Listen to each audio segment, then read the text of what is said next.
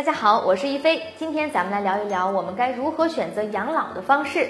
其实啊，无非就那么几种办法，要么等我们退休之后呢，继续工作，自己赚钱养活自己；要么呢，从现在开始存钱，存够五十万甚至五百万。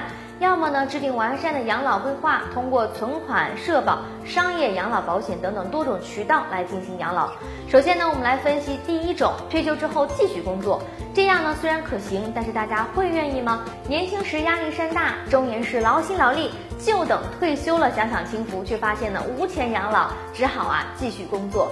恐怕呢，这不是现在的年轻人想要的老年生活。不过，在日本，七八十岁的老人仍然在工作，这已经是普遍现象了。第二种呢是存钱，当然也是可行的。但是我们什么时候能够存够五十万，甚至是五百万？就算是一年存下两万，三十年存够六十万，但是谁又能确定这中间不会发生一丁点儿的意外事故呢？比如说意外呀、疾病啊、孩子上学等等，哪一项不需要钱？如果再想换个新车、买个二套房，我们确定自己不会动用这笔养老钱吗？第三种啊，各种方式综合，貌似呢才是最靠谱的。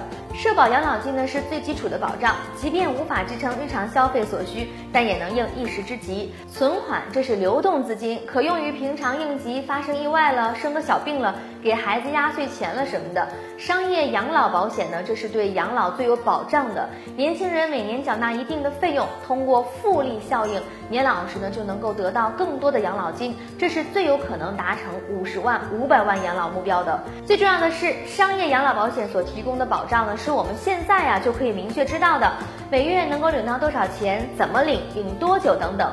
在投保的时候呢，就能够知道，你觉得养老需要五十万，那就按照五十万的标准来交保费；你觉得需要五百万，那就按照五百万的标准来交保费。